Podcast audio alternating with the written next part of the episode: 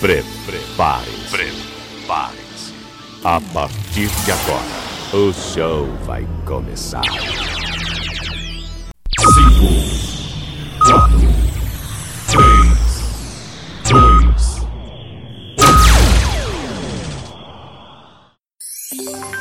Leandro Souza. Sou eu mesmo, Leandro Souza. Bom dia para você que está ouvindo o nosso podcast durante o dia. Boa tarde se estiver de tarde e boa noite se estiver ouvindo também à noite. Afinal de contas, o podcast é um áudio que você escuta no momento que você quiser. Você que faz a sua programação. E muito obrigado por estar aqui conosco em mais um episódio do Comenta na Voz. Se você está pelo Spotify, muito obrigado e segue aí os episódios. Se você está pelo YouTube, muito obrigado também. E se inscreve no canal, compartilha aí com seus amigos, com seus familiares nas suas redes sociais. E se você está no site www.vozdoreporter.com, muito obrigado. E não esqueça, se está no site, também acompanhe todas as notícias, vídeos, todas as sessões do nosso site vozdoreporter.com. Muito obrigado mesmo.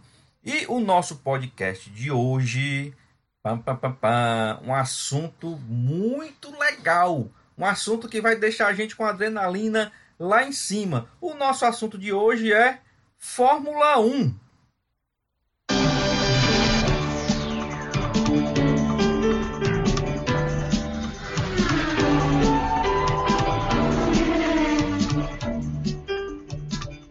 Arrepiou? Lembrou?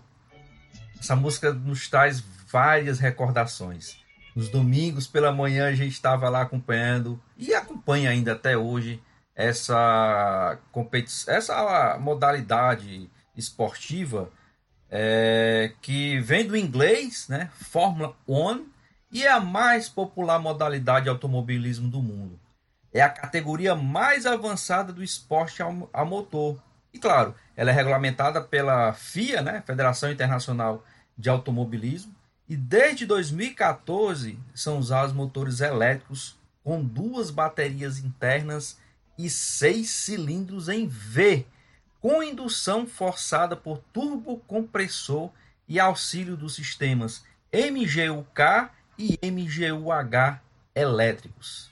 Tá pensando que eu que sei disso aí? Sei nada. Isso aí eu pesquisei aqui porque hoje eu trouxe para vocês alguém que conhece, alguém que acompanha e alguém que é apaixonado pela Fórmula 1.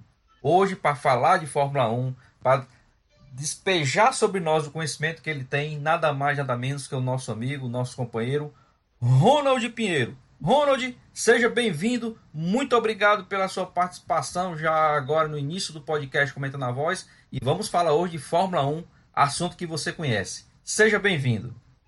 Obrigado, Leandro. Muito obrigado. Olá a todos que estão ouvindo nosso podcast. É um prazer. Espero aqui passar algumas, alguns conhecimentos que eu, eu tenho da Fórmula 1. Essa, esse esporte fantástico, né? principalmente há, uns, umas duas décadas atrás era mais fantástico ainda. Mas vamos lá, Leandro. À sua disposição. Você começou a acompanhar a Fórmula 1 a partir de quando, Ronaldo? Sem dizer idade, né? Claro, que é para não complicar para ninguém. Não, eu digo minha idade, eu estou caminhando para 64 anos, eu comecei a acompanhar a Fórmula 1 em 1970. É, na época que o Brasil no futebol tinha sido tricampeão do México e já despontava um piloto brasileiro já entrando para a Fórmula 1 chamado Emerson Fittipaldi. Em 1970, o, nós tivemos um campeão austríaco, Jochen Rindt. É bom lembrar que o Jochen Rindt foi campeão pós-mortem, né? Ele somou pontos suficientes, morreu na penúltima corrida, salvo engano aqui de, é, de memória, né? Ele morreu na penúltima prova, mas ele já tinha somado pontos suficientes e se tornou campeão mundial. Pós-mortem, grande austríaco Jochen Rindt, né, da Lotus, naquela época, né? Correndo com motor Ford. É, então, aí logo em seguida, o Jack Stewart, né, que era conhecido como escocês voador, foi campeão do mundo. Aí ficou uma briga entre o Stewart o, o morreu, né, é, o, o Stewart ficou ri, é, é, rivalizando com a mais nova sensação da Fórmula 1 na época. Quem era? Quem era, Leandro? Você Não, aí eu não lembro não. Aí... No ano seguinte. no ano seguinte. Aí você, aí você tem que nos orientar, que aí eu não sei não. Beleza. Em 71, o, Jack Stewart, né, o escocês voador da Grã-Bretanha, é, ele, ele, ele, foi campeão do mundo. E numa Tyrrell, né, um carro muito, muito bem preparado. É, e aí surgiu já no Campeonato 71 um brasileiro com 22 anos de idade, é chamado Emerson Fittipaldi. E ele acabou, salvo engano também, que eu não tenho aqui a colocação, é só de memória, salvo engano, o Emerson acabou o campeonato de 71, é, que o Jack foi campeão, o Stuart foi campeão, é, em sétima ou nona colocação, correndo pela Lotus, do, do Colin Chapman, é, que era o chefe da equipe, né? Era o dono da equipe, Colin Chapman. Né? E o Colin sabia do potencial do Emerson. Ele apostou no Emerson e a Lotus venceu o campeonato 72 com Emerson Fittipaldi, inclusive o Jack Stewart acabou em segundo lugar. Ele venceu com o motor da Lotus, motor, aliás, com a equipe Lotus, né? A escuderia Lotus é, e o motor Ford também. Em 72, primeiro brasileiro campeão mundial, já vai muito tempo, né? Quase 40 anos aí, opa, quase 50 anos. Já se passaram que o Emerson foi campeão do mundo o, com apenas 23 anos e alguns meses de idade, sendo então o piloto mais, é, mais novo da Fórmula 1. É, Leandro, é, nós, tínhamos, nós tivemos é, 10 de 12 corridas, certo? É, e o Emerson foi campeão do mundo, somando o total de pontos na época é, de 61 pontos, salvo engano. E no ano seguinte, pode continuar ou você quer fazer alguma pergunta? Não, aí pode ir, pode ir. No ano seguinte, o, o, o escocês voador, né, o Jack Stewart, ele deu troco, né? Ele se tornou campeão em 73, no, com a Tyrrell também, é, com 71 pontos. Foi realmente um, um, um título importante para o Stewart recuperar a hegemonia é, da Fórmula 1 na época. Mas no ano seguinte, 1974, já correndo pela McLaren, né? O, o Emerson tinha saído da, da, da, Lotus e foi correr na escuderia McLaren, também com motor Ford, é, é, venceu é, o campeonato mundial. Ganhou, foi bicampeão mundial em 1974 e deixando o Jack Stewart é, praticamente encerrando sua carreira. Né? Ele que era o grande piloto na época, era uma espécie de Hamilton hoje, o Stewart. Né? Ele, ele, ele ali encerrou a carreira dele, praticamente não ganhou mais nada e, e parou por aí. Então o Emerson foi bicampeão do mundo, também jovem, né? apenas 26 anos de idade, e o Emerson foi campeão mundial, bicampeão do mundo, em 1974. Queria lembrar uma coisa, pessoal. O Emerson, cada piloto brasileiro campeão do mundo, eu não vou falar só de pilotos brasileiros também, né? Mas eu vou falar mais do brasileiro. É, o piloto, cada piloto foi campeão do mundo com, a sua maneira de, de o seu, a sua característica de, de, de propor a corrida. Né? O Emerson era um piloto técnico, habilidoso, claro, né? muito, preparava carro também, era um piloto completo. Mas ele era um piloto que tinha uma estratégia de corrida. Ele dificilmente ele arriscava. Né? Ele pegava, queria arriscar uma ultrapassagem que poderia não ser bem sucedida. Né? Então, por exemplo, se ele estava ali na quarta colocação, ele via, esperava, ele corria pacientemente, né, que ele quisesse o mal do próximo, mas ele corria nessa tipo essa, é, é, essa maneira de ganhar provas. Então ele somava pontos, acabando em terceiro, acabando em segundo, subindo no pódio. Se desse para vencer, vencia. Eu nem me lembro de 74, se eu não me engano, o Emerson só venceu duas provas no Mundial de 74. É, e o resto tudo foi terceiro, foi quinto lugar, então é, fez 55 pontos. É bom lembrar que o Emerson é, foi um, um, dos pilotos. O Jochen fez 45 em 70 e o Emerson fez 55. Foi um piloto campeão do mundo com um dos menores números de pontos somados. Até porque, o, o Leandro Souza, é, é, naquele tempo a gente tinha muitos corredores, muitos pilotos que concorriam ao título. É, então dividia mais o número de pontos, né? Hoje centraliza mais dois, três pilotos. Não é de hoje, não, de um tempo para cá já acontece muito isso. Então, Emerson Fittipaldi bicampeão mundial de 1974. E aí, Leandro, estou à sua disposição, porque senão não vou parar de falar aqui igual papagaio na areia quente. Não, mas é isso que a gente quer, é que você coloque aí todo o seu conhecimento para os nossos amigos que estão acompanhando o nosso podcast, comenta na voz. Mas, Ronald, eu, claro, não deixei de fazer o meu dever de casa para fazer esse podcast com você, claro, né? Eu não ia deixar é, é, é, você sozinho e também tem que trazer os meus conhecimentos que a gente tentou estudar aqui para essa essa conversa que nós estamos tendo sobre Fórmula 1. Só para dizer que a Fórmula 1 começou na década de 50, tá? 1950. É a FIA, como a gente conhece, que é a Federação Internacional, ela anunciou a primeira prova, a prova inaugural do campeonato, em um sábado, 13 de maio de 1950, Ronald. E a primeira prova foi lá em Silverstone, né, no Reino Unido, como a gente sabe, um circuito. Por isso que é tão tradicional, né? Porque foi o primeiro circuito aí, a primeira prova, isso em 1950. E nesse ano foram, o campeonato tinha apenas seis corridas, seis GPs, né? Era no Reino Unido, em Silverstone, Mônaco, olha aí, né? Desde o início também Mônaco, Suíça, ah. Bélgica, França e Itália.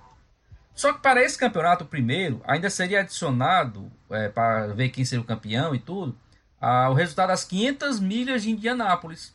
Por que isso? Apesar da de Indianápolis ser carro totalmente diferente da Fórmula 1, mas eles, a FIA queria dar é, é, a conotação de um ser um campeonato mundial. Né? Por isso que colocou o, o resultado da, da Indianápolis. Ou seja, para ser realmente em 1950 esse marco de termos o primeiro campeonato mundial de Fórmula 1. Então, o início lá em 1950. E outra curiosidade que eu queria trazer para você, Ronald, antes de fazer a próxima pergunta, é sobre mulheres na Fórmula 1. Você lembra de alguma mulher pilotando algum carro de Fórmula 1? É, lembro, eu vou puxar a brasa para minha sardinha, eu vou lembrar da Maria Helena Fittipaldi, né, esposa do Emerson. É, e ela fazia parte, vamos dizer assim, da vida esportiva do Emerson. Mas estava sempre muito presente nas corridas. Hã? Mas pilotando? Não, pilotando não, pilotando só a Lombardi, a Lela Lombardi a primeira mulher que pilotou um carro de Fórmula 1, que ela puxou, me pegou de surpresa, hein? Tá Não, pegar, mas né? a mi, as minhas pesquisas aqui foi em 1958 ah. e pela primeira vez a mulher pilotou no grid foi uma italiana, Maria Teresa de Filippes. Eu não sei se a pronúncia é essa. Você que é bom no italiano aí pode me corrigir. Maria Teresa de Filippes. Ela tentou se classificar para cinco grandes prêmios em 1958, pela equipe Maserati e também pela equipe Porsche. Né? Foram quatro pela equipe Maserati e um pela equipe Porsche. Ela tentou esses cinco grandes prêmios, mas ela só correu em três, só, só se classificou em três deles. Aí a melhor atuação dela foi na segunda corrida que ela teve, foi na Bélgica, em 1958, né? quando largou na 15ª colocação e terminou na décima colocação. Então, historicamente, viu, Ronald, a primeira mulher como piloto para alinhar no grid de Fórmula 1 foi uma italiana. Tinha que ser, né? Maria Teresa de Filippes. Eu não sei se a pronúncia é essa, mas. É isso mesmo. Espero que sim. A Lela, a Lela foi bem depois, foi lá nos anos 70, também italiana.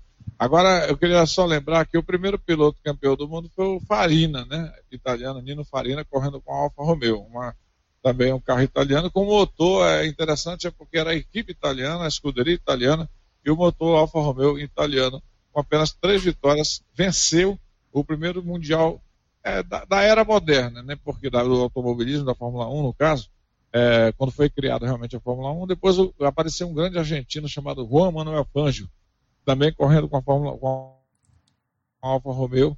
O, o, cara, o cara arrebentou, ganhou um pentacampeonato aí, só perdeu dois para o Alberto Ascari, mas isso é coisa lá para o tempo das chamadas baratinhas, né, cara? Era incrível aquele tempo ali, era uma banheira de gasolina, eram os heróis ali naquela época dos anos 50, lá no início da Fórmula 1. Agora, Leandro, é bom lembrar que a Fórmula 1 começou em 50, mas o automobilismo até a nível mundial não começou em 50, começou antes. As baratinhas, como a gente chamava aqueles carros mais antigos da Fórmula 1, aqueles primeiros dos anos 50, elas correram, no, no, inclusive no Rio de Janeiro. Tinha o um grande prêmio de rua do Rio de Janeiro, ali na, na Avenida Niemeyer e até o Leblon. Né? E o, tinha um brasileiro chamado Chico Lande. Não sei se você ouviu falar, né? Sim, é bom sim. a gente fazer uma, uma deferência aqui a, a, essa questão aí. Do, do, que eu falei, o Emerson foi o primeiro campeão mundial brasileiro, né? É, é, mas na Fórmula 1. Antes, no período pré-Fórmula 1, o Chico Landi era um grande piloto brasileiro, né? um piloto de ponta, é, corria lá nas ruas do Rio de Janeiro. E outros é, que, grandes prêmios que aconteciam, era assim meio que, que na, na, nas coxas, como se diz, né? É, a marca, né, Ronald? A marca Fórmula 1, né? Essa, essa, a modalidade Fórmula 1 que foi nessa década de 1950, né? Acho que a gente pode falar assim. Claro que antes tinha automobilismo, claro, mas a marca, né? O que hoje nós conhecemos como Fórmula 1 iniciou em 1950, quando a FIA fez esse, esse aparato todo e, e essa regra de negócio, né? Criou a Fórmula 1 realmente, essa marca que nós temos hoje, que foi esse marco aí em 1950. Mas interessante que você falou da década de 70, a entrada do Fittipaldi e tal, mas na década de 80, a gente pode resumir como, se, como que tenha sido a era McLaren Williams e a, o tricampeonato do Lauda do Nick Lauda, né? E do Nelson Piquet. Nessa década de 80, ficou essa rivalidade, Ronald? Lauda e Piquet, ou tem algo mais a falar sobre da década de 80? Na década de 70 eu queria falar do Lauda também. Porque o Lauda começou a ganhar título em 75, né? É, mas em 80 é, não, e... não foi essa dualidade muito dele, não, do Piquet, não sei se é porque era o brasileiro e com o Lauda. Não, mas ele foi, mais em 80, não? Frente aí, quando tinha é, aí nos anos 80, né, que tu quer dizer, né? Não Isso. 1980 em si. Se, se, né? se acirrou é mais em 80? De... Se acirrou mais em 80. Deixa, deixa eu contar uma hum. história do Nick Lauda. O Nick Lauda ele foi campeão do mundo em, em 75 com a Ferrari. Ele sofreu, ele foi bicampeão em 77. O Jamie Hunt, é, um britânico, quebrou a hegemonia dele em 76. E o Lauda foi campeão em 77. Aí ele sofreu um acidente que para muitos ele tinha morrido mesmo, né? Queimou o carro todinho lá, ele ficou totalmente queimado. Esperava-se que o Lauda nunca mais viesse a, a, a, a, entrar no cockpit de um carro. Mas né, ele foi lá e, além de entrar de novo no cockpit, de voltar às pistas de Fórmula 1 todo remendado, né? O Lauda tem a cara toda girada, todo, é, todo realmente foi queimado muito, eu não sei, é um milagre na vida do Nick Lauda e o Nick Lauda voltou e foi campeão em 84. Né? É bom lembrar isso aí. O Lauda voltou depois desse milagre na vida do Nick Lauda, o austríaco. Voltou e foi campeão do mundo já em 84. Para puxar um pouquinho já para os anos 80. Leandro, mas como a gente passar para os anos 80 sem falar do George Schechter?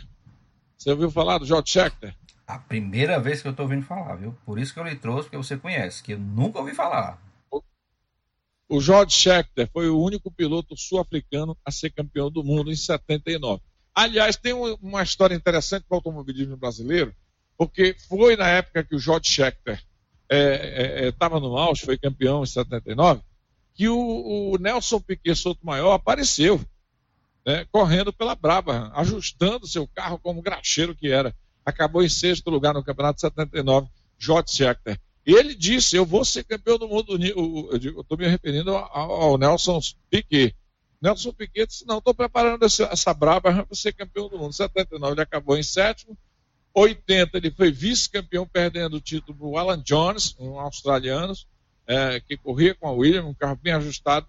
E ele com a braba, de tanto perseverar, acertar o carro, acertar o carro. Quem acertava nesse tempo era o piloto. Né, para Cara, o piloto acertava, que eu digo assim, ele passava para o chefe da equipe o que estava acontecendo no carro dele, e nesse tempo a informática tinha uma, uma, uma, uma intervenção muito pequena, perto de hoje, na, no, no, carro, no acerto do carro. Né? Era o, o piloto e o chefe da equipe, a equipe que acertava o carro. E o Piquet foi campeão do mundo, como eu já falei que ele ia ser, ele disse que ia ser campeão do mundo, com a Brabham e foi campeão em 81 pela primeira vez, sendo o segundo brasileiro a ser campeão do mundo, meu querido Leandro Souza. Interessante. Agora eu queria que você só explicasse para quem está acompanhando o nosso podcast Comenta na Voz, que hoje comigo, Leandro Souza e com Ronald Pinheiro, falando sobre Fórmula 1. Você usou um termo aí, Ronald, que você que me ensinou, até acho que foi essa semana, salvo engano, o que era. Então eu queria que você explicasse também para os nossos ouvintes, nossos internautas que estão conectados conosco, você usou a expressão que o Nelson Piquet era graxeiro. Explica aí o que é essa expressão graxeiro no automobilismo, Ronald. Muitos pilotos, Leandro, você sabe que começam é, no kart, né? Eles vão depois para as fórmulas é, mais inferiores, né? as é, mas, assim, as categorias de entrada, né? Vamos dizer. É, exatamente. Então eles, eles vão principalmente para é, para é, correr na Inglaterra, principalmente na Inglaterra. Eles vão para correr pela F3, pela F2, eles vão se preparando até chegarem na Fórmula 1, mas eles já começam no kart, eles já começam é, como piloto. Né? E aí ele não é graxeiro, porque muitas vezes esses pilotos, eles nunca correram com o Piquet. O Piquet começou correndo, é, é estou falando de Fórmula 1, estou falando, ele começou a sua carreira de, de piloto de, de, de, de corrida é, nas ruas de Brasília, apesar dele ser carioca. Né? Então, na, naqueles pegas, mas pega bem feito, não é uma coisa bem é, desorganizada, não. É uma coisinha bem organizada lá em Brasília. Sabe como é que era Brasília lá nos anos. É, finalzinho dos anos 60, início dos anos 70, era muito assim, erma, as, as alamedas lá de Brasília. Ele começou lá. E aí ele sabia muito bem mexer, ele sabia muito bem ajustar o carro, ele sabia o que, que era o motor de um carro de corrida, ele sabia envenenar o carro. Então, ele era um graxeiro. Ele botava literalmente a mão na graxa. Né? Ele não era um piloto como a maioria deles que iam se formando nas escolas.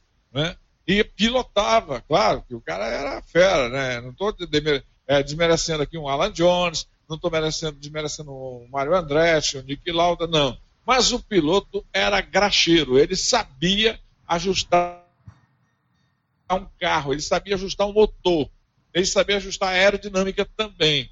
Então, a diferença do Piquet para muitos pilotos é essa, que ele era um piloto realmente de mão na massa. É tipo assim, para você compreender melhor, você que é meio leigo na Fórmula 1, é, é o que eu estou falando, a galera que está ouvindo aí, nosso podcast, é tipo assim, por exemplo, você é, sabe preparar, mas você nunca botou a mão na massa para preparar aquele prato, né?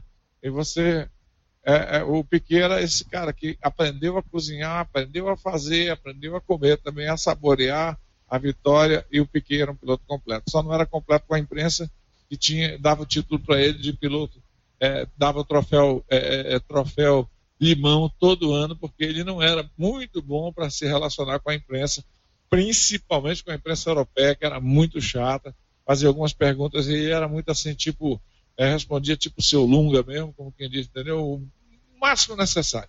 Né? Uma vez chegaram com ele e perguntaram, e aí, Nelson, a corrida e tal, você tá... Isso no, lá no paddock, né? No paddock, antigamente, o repórter chegava lá e fazia pergunta no paddock, o cara no cockpit lá, botava aquela, aquela sombrinha lá, aquele guarda-sol, né?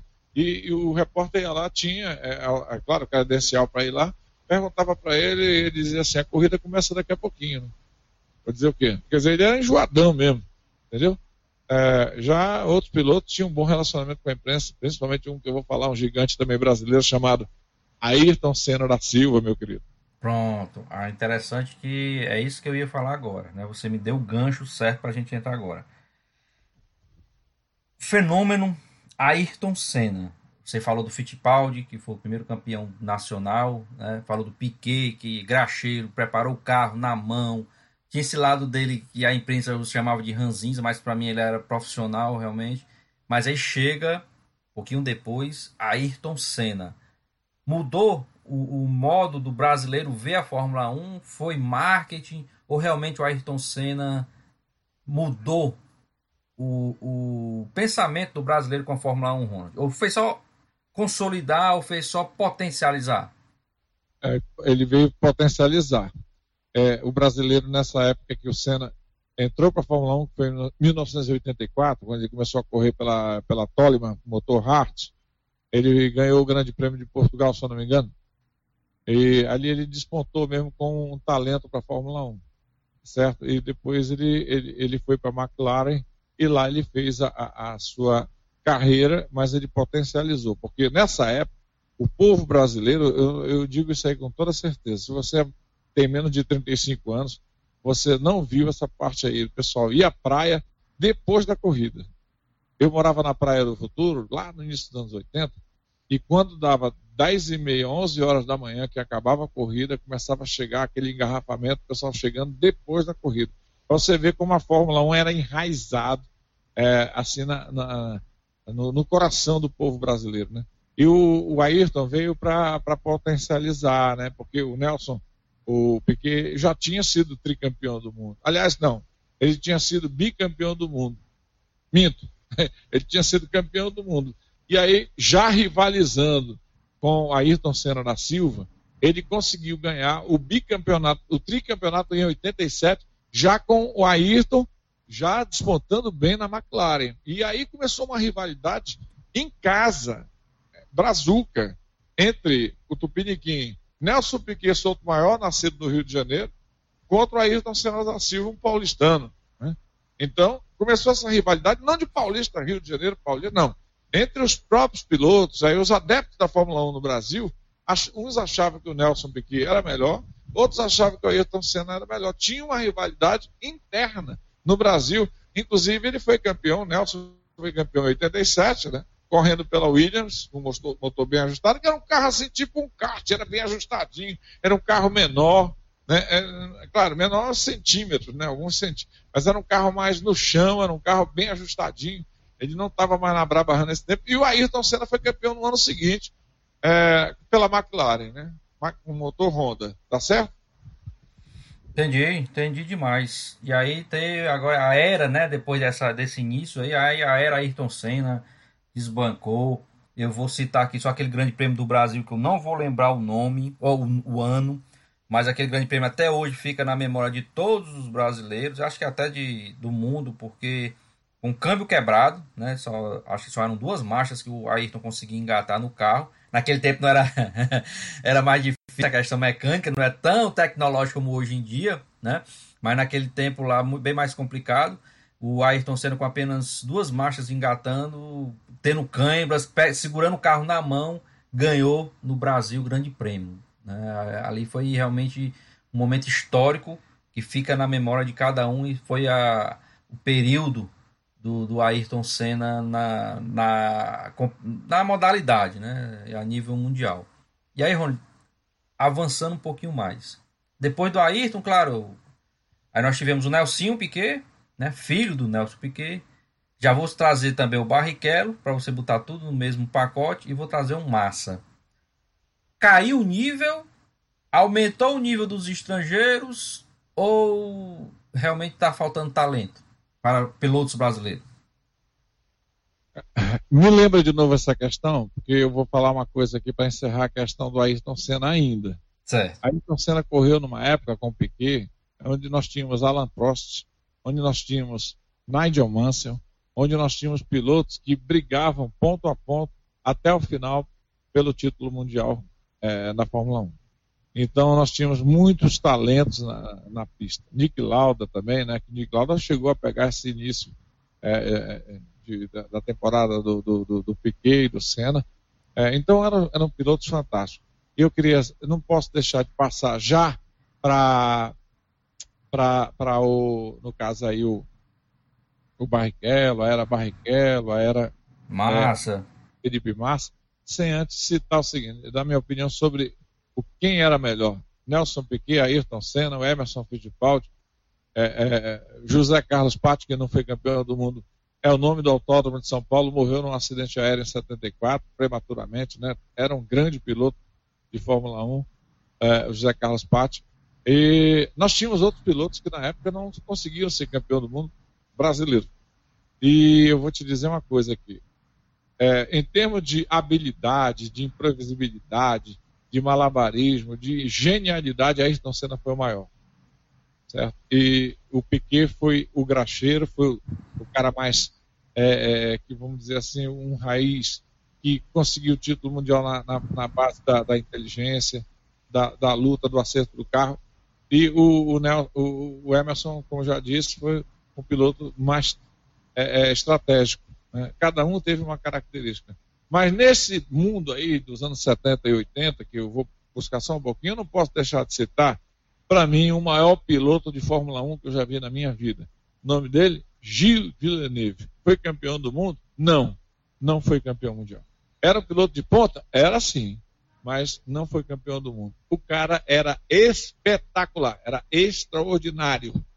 Certo? Ele fazia coisas incríveis. Uma vez o, eu lembrei isso aí porque você falou aí do Senna, que tinha quebrado o câmbio, eu lembro bem, né, no Grande Prêmio Brasil, acho que foi em 92, viu? É, e, o ano eu não lembro não, mas deve ter sido por aí mesmo. Acho que foi em 92 ou 93. E aí o que, que aconteceu? Ele, o, o Gilles Villeneuve, ele correndo com a, com a Ferrari, é, nesse, ele correu mais com a Ferrari, na Ferrari, ele perdeu o spoiler dianteiro. Sabe é aquele spoiler que dá a estabilidade do carro? Sim, que segura o carro na pista, né? Para quem entende um pouquinho de aerodinâmica, a velocidade é tão grande na Fórmula 1 que se não tiver aqueles spoilers, tanto dianteiro como traseiro, o carro decola, né, na, na pista. Exatamente. E ele não perdeu, ele perdeu a asa direita também, né? E aí a equipe pediu, o diretor de prova pediu para ele entrar, né, para trocar.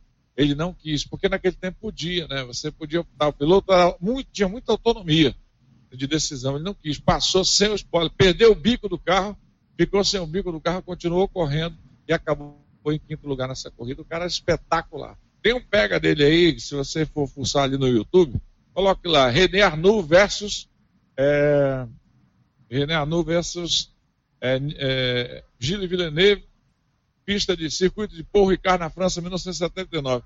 Você vai ver o maior pega da história da Fórmula 1.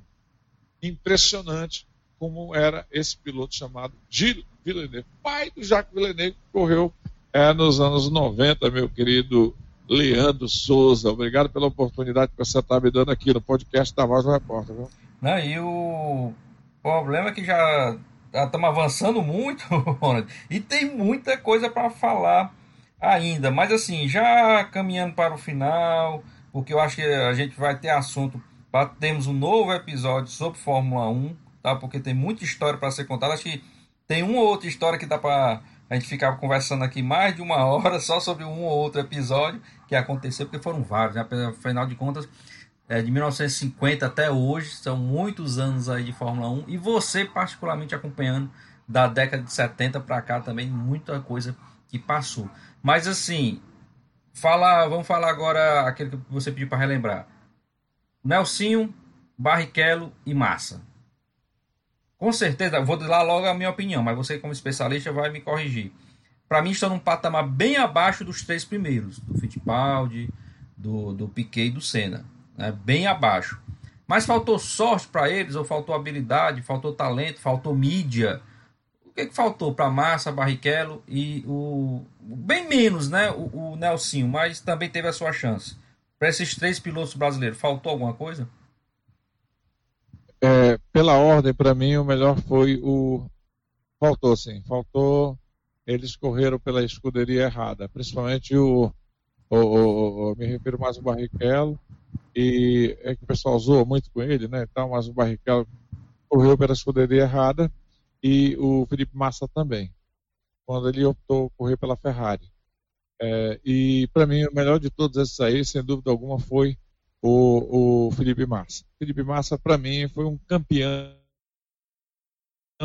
é, em 2008, né? Claro, não foi. Quem foi o campeão foi o atual aí, é, é, Lewis Hamilton, né?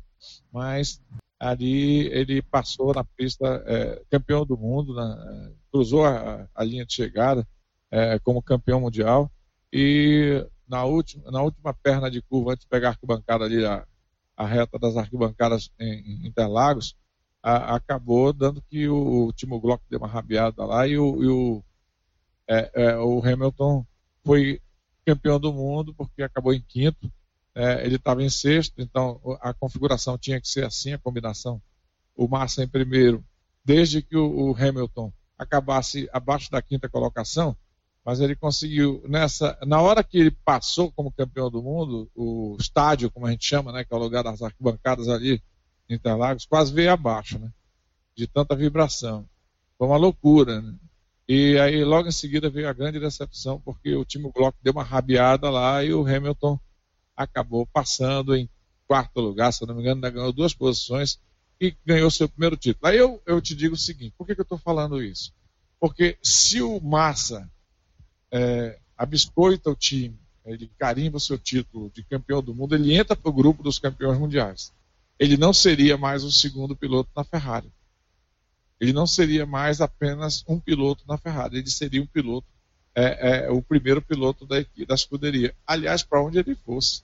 Ele, como campeão do mundo, já ia ter disputa entre McLaren, entre Ferrari, entre, enfim, a, a, as, as equipes é, da época, né? no caso aí 2008, 2000, 2009 era a Brown, né? A Brown era uma equipe muito boa também, foi campeão com Jason Button, né? É, a Red Bull, que depois né, ficou sendo a, a, a, a escuderia que mais ganhou títulos, né? Com é, Sebastian Vettel, né? Já correndo até hoje, já se aproximando mais para esse tempo. Então, para mim, desses aí, foi o melhor. Foi o, o, o Massa, apesar de eu dar valor ao Barrichello. Nelson Piquet já no estágio bem menor. E o outro que você lembrou aí, quem é? Não, foram esses aí mesmo. Foram esses três. E até eu lembro bem, Ronald, só reforçando o que você falou. É, esse, esse episódio foi crucial na carreira do Massa. Porque nos outros anos, o Massa, como segundo piloto da Ferrari, teve que abrir corridas, deixar outros pilotos, aí não vou nem citar, ganhar a corrida porque a equipe mandava. Né? Então, o Massa, se tivesse sido é. campeão. E o Barrichello também. É, não, exatamente. Abre, aí até tem hoje o, o, aquela narração aí do Cláudio Machado, da TV Globo, né? Que era hoje sim, hoje sim, hoje sim. Aí na linha de chegada ele abriu. Aí hoje não, né? Ficou marcada aquele, aquela narração porque faltou é, é, justamente esse, um campeonato para dar esse moral ao Massa. E também eu concordo contigo, né? O Barrichello fica um pouquinho atrás, o Massa tinha um pouquinho mais de talento e infelizmente ele teve esses dissabores aí na, na competição. Mas vamos já, já alugando bastante, já chegando ao final. Estamos... Não pode acabar assim, cara. não, quer calma. Eu quero duas coisas ainda. É, primeiro, de uns anos para cá, principalmente esse ano, ano passado e esse ano, é, Hamilton está aí a mil quilômetros de distância dos concorrentes. Hoje, Claro que você, eu sei o que você vai responder, mas eu quero, eu quero fazer essa pergunta porque eu aqui eu sou a voz do, dos ouvintes aí do nosso podcast. Hoje, tá chato de assistir a Fórmula 1 porque a gente sabe que o Hamilton vai ganhar a corrida e vai ser campeão mundial ou não? Ainda tem esperanças disso mudar? Tá, tá chato porque hoje quem manda é a informática. Eu não sei eh, falar com a linguagem técnica esse assunto para você. A tecnologia, né? Vamos dizer assim. Tecnologia, pronto, é, mais, é melhor assim. É, hoje quem prepara praticamente o carro é a tecnologia. Então o piloto, claro, ele tem qualidades, né? A gente não vai negar que o Hamilton tem qualidade, o Sebastian Vettel tem qualidade, o Nico Rosberg, o Rosberg também tem qualidade. A gente sabe do, do, potencial desses pilotos. Mas é claro que eles entram num carro absolutamente ajustados. Isso tira um pouquinho e, e, muita gente fica pensando assim, ah, porque não tem mais brasileiro na Fórmula 1, aí me desinteressei por causa disso. Não, não é por causa disso. Eu gostaria de ver uma, uma, uma Fórmula 1 mais competitiva, onde o piloto tivesse muita influência sobre o resultado das corridas e, consequentemente, da pontuação para títulos. Né? Então, eu acho que não é questão de que perdeu assim a, a, o glamour, a, a, importância, por causa que é, a gente já tem praticamente as figurinhas carimbadas que vão ganhar o título. É o Hamilton, no máximo o Rosberg vai, vai, vai lutar ali com pouca chance, né? Mas não, é, tem também outros pilotos muito bons, né? Tem o Grosjean, Leclerc, piloto muito técnico. E, mas assim, a, a, realmente a equipe Mercedes, ela ela está perfeita, cara. Não tem como ganhar da Mercedes se eu, com todo respeito ao Hamilton, mas se você colocar ó, o Nakajima no cockpit dessa Mercedes aí, ele é campeão do mundo. Porque o Nelson Piquet, ele era troféu limão, ele era enjoado, mas ele sabia muito. Ele dizia o seguinte, meu amigo, ele dizia o seguinte, o, o piloto de Fórmula 1 não tem nenhum ruim. Todo piloto de Fórmula 1 ele é bom. Certo? Agora, a diferença está no ajuste dos carros. A diferença está na genialidade, no algo a mais que o piloto tem, aquele estalo, né? Como, por exemplo, o Hamilton no Grande Prêmio, o, o Ayrton Senna no Grande Prêmio da Europa de, de 92, que ele saiu na primeira volta, logo ele conseguiu quatro pontos de ultrapassagens no circuito que a mídia europeia dizia que não tinha, a imprensa europeia dizia que não tinha nenhum ponto de ultrapassagem em Silverstone, né? Aliás, em Donington Park, Donington Park, esse jogo, esse, essa corrida foi em Donington Park. E te digo mais, perdeu também, a, a, o Brasil perdeu o piloto da Fórmula 1, na, piloto da Fórmula 1 deixou de ter, porque também a FIA, a FIA não, desculpa, a Federação Brasileira de Automobilismo, ela abandonou a chamada categoria de base, como que equivale ao futebol, da Fórmula 1. Certo? Não existe mais provas de Fórmula 2, de Fórmula 3 que tínhamos antes, que era uma escola preparatória para ir para a grande escola final da Fórmula 1 para a Inglaterra. Isso acabou há muito tempo. Então tá aí, não temos mais uma escola brasileira, uma escola nacional de pilotos, certo? Infelizmente a realidade é essa. E aí a Europa vai dominando esse cenário, né? Eu acho que o último campeão não europeu de Fórmula 1, o, o, o, é, é, Leandro Souza, eu acho que o último piloto não europeu de Fórmula 1 foi, se eu não me engano, cara, é, foi. Ayrton? Há muito tempo, foi, não sei, eu, eu acho que foi o, o canadense Jacques Villeneuve. É, talvez tenha sido depois do Ayrton, é. Filho, ele que é filho do Gil, né? Filho do Gil. Só para você ter uma ideia, Ronald, eu não sei o dia que você, internauta, vai estar tá ouvindo esse podcast, já que o podcast é um programa de áudio que fica gravado na internet, mas no campeonato da, da Fórmula 1 de 2020, atualmente o Lewis Hamilton é o primeiro, o Valtteri Bottas é o segundo e o Verstappen é o terceiro. Né? Ou seja, o Hamilton corre aí para ser campeão mais uma, uma vez. E a Mercedes na frente, né, no Mundial de Construtores, Mercedes, a Red Bull em segundo e a McLaren em terceiro. Não vou dizer pontuação, porque, como eu disse, não vou é, é, trazer aqui, não sei o dia que você vai estar ouvindo esse podcast. Comenta na voz especial, trazendo hoje muita coisa sobre Fórmula 1. E cada. Teve evento aí, Ronald, que você citou que dava um podcast só sobre esse evento. Por exemplo, a rivalidade do Lauda, é, aquela rivalidade Piquet e Prost, que um ano o Prost bateu no. no Piquet e Prost não. Piquet, é, Prost e Senna, né? Que o Prost bateu no Senna e foi campeão. No outro ano o Senna fez a mesma coisa com o Prost e foi campeão. Então, esses é, é, é, episódios aí dariam um podcast só sobre esses episódios. Então é muita coisa realmente na Fórmula 1 e a gente, claro, vai marcar com certeza um novo dia para a gente comentar mais sobre Fórmula 1, porque é interessante, é a velocidade. E como você falou, hoje para o Brasil caiu um pouco. Mas eu lembro bem, realmente, que aos domingos todos os outros compromissos eram marcados após o Grande Prêmio de Fórmula 1. Aí você falou bem, Tava na praia, o pessoal só ia para a praia depois da Fórmula 1, só ia para casa dos seus familiares após o Grande Prêmio de Fórmula 1 e se reunia também em casa para assistir o Grande Prêmio de Fórmula 1, que é uma categoria automobilística realmente empolgante, né, Ron? Leandro, para você ter uma ideia, eu acho que o maior velório que já aconteceu no território nacional em todos os tempos foi o velório do. Foram dois, né? Tancredo Neves. É, eu ia lembrar isso, Tancredo Neves também foi grande. Tancredo Neves e eu acho que o Senna foi pau a pau ali. Eu nunca vi uma coisa daquela ali. Nunca e a comoção, né? A comoção também a, a nível nacional. E, e, o Senna, e acho até, Ronald, que o do Senna foi um pouquinho maior porque o Tancredo Neves, claro, é, é, pelo momento que o Brasil vivia, a questão das diretas, tinha a, a sensação o, de, do Brasil mudar ali com o Tancredo Neves e tudo, mas foi muito local. Já o Senna, além de local, foi a nível mundial. Né? O choque foi muito grande a nível mundial, porque ele representava o Brasil no mundo naquela época. Né? Ele era um dos, o melhor piloto, um dos melhores pilotos na época que ele faleceu, né? um dos melhores pilotos de, de Fórmula 1 da época. Então foi mais a nível mundial realmente esse, essa comoção que houve com Senna lá em 1994. E o Michael Schumacher é o maior piloto, é o piloto mais é, com o maior número de títulos, né? Mas também com essa, com essa questão já, não sem tirar o mérito do Schumi, né? Que eu peço a Deus que recupere a saúde dele por um milagre. É, desde o acidente aí com, na prática do esqui na neve, que ele ele está desacordado, está totalmente. É, mas eu creio em Deus no milagre, pode acontecer. Então o Schumi, Schumacher, ele tem, salvo engano, oito títulos ou sete títulos mundiais, né? É, sete, sete títulos é, mundiais. É, ele é heptacampeão.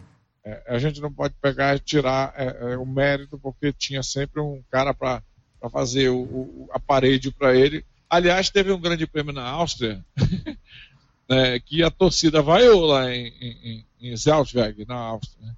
É, a torcida austríaca vaiou na hora que que eles sentiram que o Barrichello ia ganhar a prova e teve que dar uma paradinha para o Schumacher passar. Isso aconteceu também com o príncipe das Astúrias, né? Que é como é conhecido aí o, aquele espanhol lá, rapaz, o Fernando Alonso. Fernando né? Alonso, é, também teve seu, seu guardião ali. O Hamilton, nesse ponto, não. Tá aí, nesse ponto, o Hamilton não, porque o, o Hamilton correu em, em, em escuderias é, onde era praticamente se vira na pista, né? É, então, a Mercedes e a, a, se eu não me engano, ele correu na Red Bull também, né? O, o Hamilton.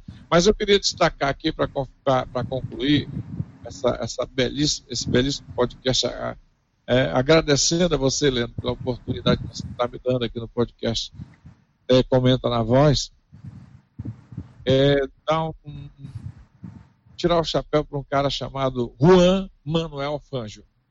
No tempo das baratinhas, foi pentacampeão mundial. No tempo que se corria com grandes concorrentes a título, como Nino Farino, Alberto Ascari, é, piloto Mike Hayworth, né?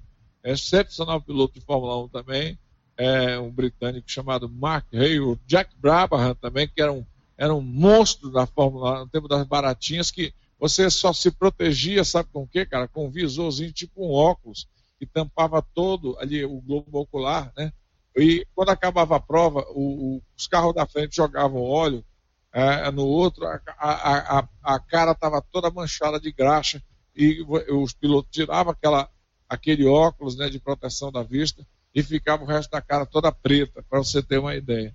Então, e para mim, cara, é esse Manuel Juan Manuel Fangio, apesar de não ter visto corrida dele, né, só vídeo, só alguns filmes, ele foi excepcional piloto, sabe? Ganhou um pentacampeonato mundial e a gente não fala muito dele porque o brasileiro tem um certo preconceito com o argentino. Aquela rivalidade com o argentino é muito grande. Mas esse Juan Manuel Fangio, é, pentacampeão mundial nos anos 50, foi um cara excepcional. Entendeu? Excepcional. E, é, e você está falando do Schumacher e tudo com o Hamilton. É só lembrando, né? O Hamilton com certeza vai é, quebrar todos os recordes do Schumacher. Até porque tem mais tempo aí para conseguir isso. O Hamilton vai quebrar esses recordes aí do Schumacher, já quebrou alguns e vai continuar quebrando. Mas para mim, aí eu vou ser bem bairrista mesmo. Para mim, é, é, o Schumacher é melhor mil vezes, mil vezes não, tá? Mas é melhor do que o Hamilton, sabe? Eu, eu acho o Schumacher mais piloto, mais completo do que o Hamilton. Até por ter começado numa outra época e ter feito essa transição para a era mais tecnológica, vamos chamar assim. Mas o Hamilton vai bater, vai ser o piloto é, mais recordista a nível mundial, mas para mim o Schumacher ainda é mais piloto que o Hamilton. Não sei se você concorda, Ronaldo. Como é, como é o, nome do, o primeiro nome do Leclerc, hein, cara? Esse Walter, é, é, Walter Leclerc, né? Ah. E o Valtteri Bottas também é são grandes pilotos. Eu acredito que se eles tivessem um pouquinho mais de chance em escuderia acertadas, né? Como é Charles, Charles Le Leclerc. Charles Leclerc, exatamente. Então o Leclerc ele tem, ele é um grande piloto. Mas é tal coisa, ele, o Hamilton está correndo com uma Mercedes super ajustada. É. Esse ano ele já tem aí praticamente o título na mão dele, né? De novo. Então ele deve até se igualar aí o número de títulos aí do do do, do, do Schumacher, né? Deve se igualar, tá faltando um título só. Então é isso, Leandro Souza. Muito obrigado aí pela oportunidade. É isso mesmo.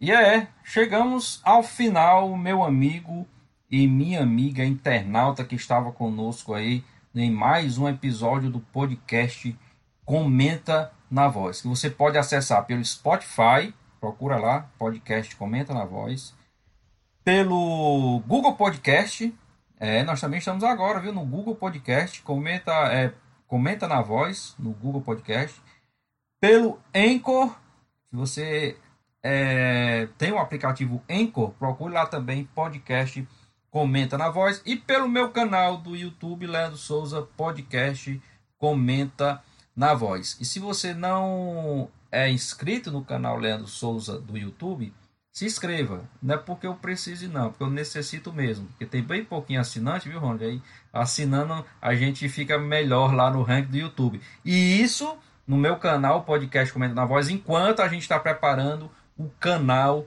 oficial da Voz do Repórter, também no YouTube, também no Facebook. E se você está acompanhando o nosso podcast, acompanhou o podcast Comenta na Voz pelo site vozdoreporter.com, vou falar só mais 500 vezes, Ronald. vozdoreporter.com, além do podcast, nós temos a nossa seção de vídeos, as notícias, a programação da web rádio Voz do Repórter. Vai lá no site, vou dizer só mais uma vez, vozdoreporter.com e claro, vê lá toda a programação, todas as notícias do nosso site lá da Voz do Repórter que está bombando, está cheio de novidades para você, meu amigo e minha amiga internauta. Vai lá no site, aproveita, ou lá no YouTube e deixa os comentários aí, tanto do podcast como de toda a programação da Voz do Repórter. Deixe a sua dúvida, a sua crítica, a sua sugestão para outros podcasts ou matérias no site. Afinal de contas, esses conteúdos a gente prepara para você, meu amigo e minha amiga internauta. Ronald, vamos ficando por aqui. Eu só errei uma coisa. Aqui, agradecer cara. que você, você não erra. Diga lá o que foi. Não, é porque eu falei Federação Brasileira de Automobilismo, é a CBA, cara, Confederação Brasileira de Automobilismo. E Leandro, ah. você que é o o cara que sabe tudo aí do podcast, você que comanda aí, dá para encerrar com o Grande Prêmio, a, a, volta, são 4 minutos e 54 segundos, dá para encerrar com a narração do Galvão Bueno, desse incrível Grande Prêmio de, é, da Europa de 1993? Dá demais. Eu queria que você deixasse a sua mensagem final, aí eu volto aqui para encerrar e a gente coloca essa narração aí sem problema. Agora será? Não, acho que não tem problema não, né? Só o áudio, né? Mas sua mensagem final, Ronald, para o final aí do nosso podcast Comenta na Voz. Bom, o assunto hoje é Fórmula 1, né? Eu só espero que a CBA comece a trabalhar de novo a base, né, para gerar novos frutos da Escola Nacional de Pilotos, da Escola Brasileira de Pilotos de Corrida, né, pra, não somente para correr na Fórmula 1, né, que é o mais importante, né, aqui tudo. Por isso que a gente tem que fazer outro, né, Leandro, sobre essa questão da tecnologia da Fórmula 1 ser transferida para o carro de passeio, né? Ah, isso ainda faltou a gente falar isso, que, que é, para quem não sabe, tudo que nós temos hoje nos nossos carros, de, de, que a gente usa no dia a dia, é, primeiro é testado no carro de Fórmula 1 e depois transfere para os carros de passeio. Então, só isso aí dá mais um podcast, né, Ronald? Vamos deixar para. É verdade. Então, assim, deixar assim, a minha, o meu apreço, né? aliás, o meu clamor, o meu pedido para que a CBA é, faça realmente acontecer novamente as grandes competições nacionais. Porque não adianta fazer Fórmula Kart só para. A Fórmula Kart já é de ex-pilotos de Fórmula 1, de Fórmula Indy, que vão para a Fórmula Kart ali. Ou então pilotos que só correram mesmo na, nos protótipos, né? Chamado escuderia de protótipo, vão lá para correr na Fórmula Kart. Não estou falando da Fórmula Kart, a, a, a Kart que é um, uma sigla, né? De é, Championship Racing Auto Racing Team, né? é, que é, kart é, é, tipo uma Fórmula Indy lá nas, nos Estados Unidos. Estou falando da, da, da, Fórmula, eu até errei aqui, cara. É Stock Car.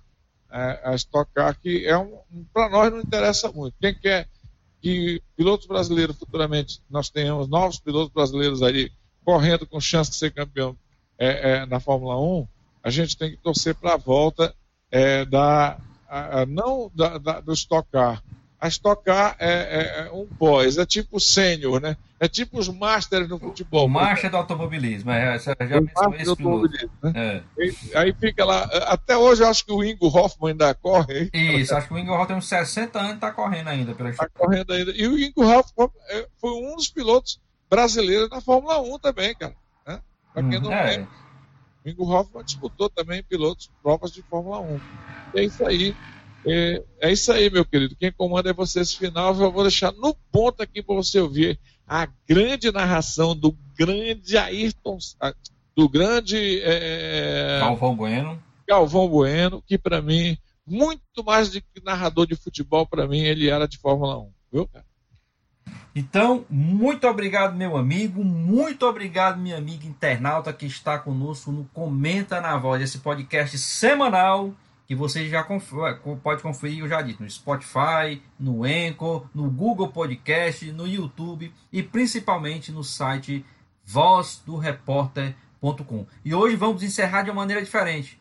Vamos encerrar com a narração do Galvão Bueno falando do assunto principal do nosso podcast hoje, que foi Fórmula 1. E pelo andar da carruagem, com certeza vamos ter outros episódios falando de Fórmula 1, porque o tempo foi pouco. E o Ronald, o nosso convidado de hoje, nosso Ronald Pinheiro, agradecer a ele a disponibilidade. Tem muito conhecimento e a gente tem muito que explorar ainda em outros episódios. Muito obrigado, fiquem com Deus e fiquem aí com as emoções da Fórmula 1. Obrigado, até o próximo episódio do podcast Comenta na Voz. Solta aí, Ronald.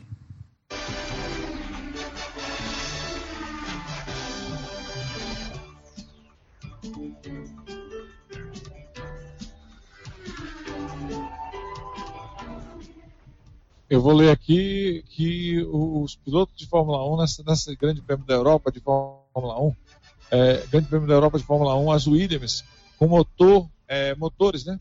É, Renault V10, eram os carros mais rápidos e equilibrados da temporada, 1993. A Ford tinha parceria com a Benetton, e que recebia os motores de primeira linha da, da montadora. É, no final é, de 1992, a Honda deixou a, a, Fórmula 1 e restou o quê? A McLaren, os motores Cosworth, segunda linha da montadora, da Fórmula. E Schumacher é, pilotava a Benetton com os motores de primeira linha da Ford. É, Prost e Damon Hill é, pilotavam os imbatíveis Williams motores Renault V10 e o circuito era o quê? Donington Park, como eu tinha falado antes. Donington Park. E a imprensa inglesa, né, a imprensa europeia, criticou a escolha do, do, do circuito de Donington Park para o Grande Prêmio da Europa de Fórmula 1, é, porque não tinha nenhum, nenhum ponto de ultrapassagem. Né? E o que, que aconteceu? Será? Será? Nós vamos saber agora, na narração de Aliás, no comentário de Reginaldo Leme, eu falei que era o Galvão Bueno, mas eu vou deixar com o grande Reginaldo Leme, a Rede Globo dando é, é crédito total a ele. Melhor piloto piloto de todos os tempos. Ayrton Senna da Silva. Se liga. Ayrton Senna, Rubinho já está posicionado, mesmo acontecendo com o Christian Fittipaldi. A pista pode secar, hein? Passa a bandeira verde. Vamos para a largada, ela é muito importante. Sobe o ronco dos motores. Vai pintar o sinal vermelho. Pintou o vermelho. Vai pintar o verde. Vamos para a largada. Sinal verde. Cena larga na quarta posição. Pode perder a quarta posição. O carro de Schumacher para cima dele. Ele volta por dentro. Uma manobra esquisita de Schumacher. É quem larga muito bem por dentro. Aí Prost na primeira posição, Rio em segundo, Senna vem ali por dentro. Recupera a quarta posição, deixa Michael Schumacher atrás dele. E já vai com tudo pra cima do Benninger. Já faz a ultrapassagem. É Senna no molhado voando pra cima de Benninger. E ele já vai pra cima de Rio. Já vai pra tentar a ultrapassagem. Andretti em cima de Schumacher. Senna por dentro, Rio por fora, arriscando tudo Ayrton Senna para subir a segunda posição. Ele já passa Damon Hill. O próximo é Alan Prost. Prost é o primeiro, Senna é o segundo, Damon Hill é o terceiro. A quarta posição, Andretti já foi embora. Quando é que ele vai correr? Quando é que o Andretti vai fazer sua estreia na Fórmula 1? Já foi para a caixa de brita o Andretti. Primeira volta e Senna já vai para cima de Prost. Fica fora também Calvendringer. Ele e o Andretti se estranharam ali. Senna, Prost, Senna, Prost, Senna por dentro, Prost força, quase se toca no Gardinha, Ayrton Senna vai pra ponta. Ayrton Senna já assume a ponta no Grande Prêmio da Europa. Prost, Rio por fora, a pista molhada, Senna passa por Wendlinger, passa por Rio, passa por Prost, vai embora Ayrton Senna na primeira Fim da volta, a cena provou que Donington Park tinha sim pontos de ultrapassagem. Incrível, né? Pelo menos quatro. E na primeira volta. Senna venceu, venceu a corrida, Grande Prêmio da Europa de 1993 de Martin. Incrível aí com Senna.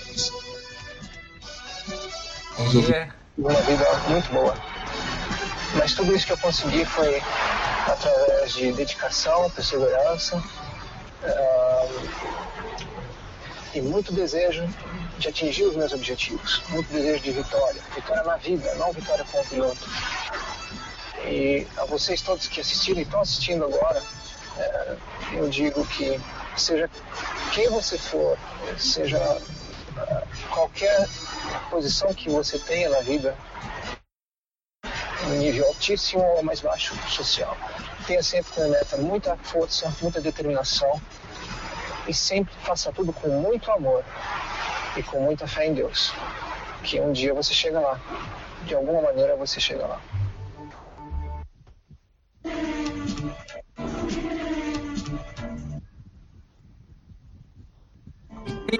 Foi mais um episódio do seu podcast Comenta na Voz.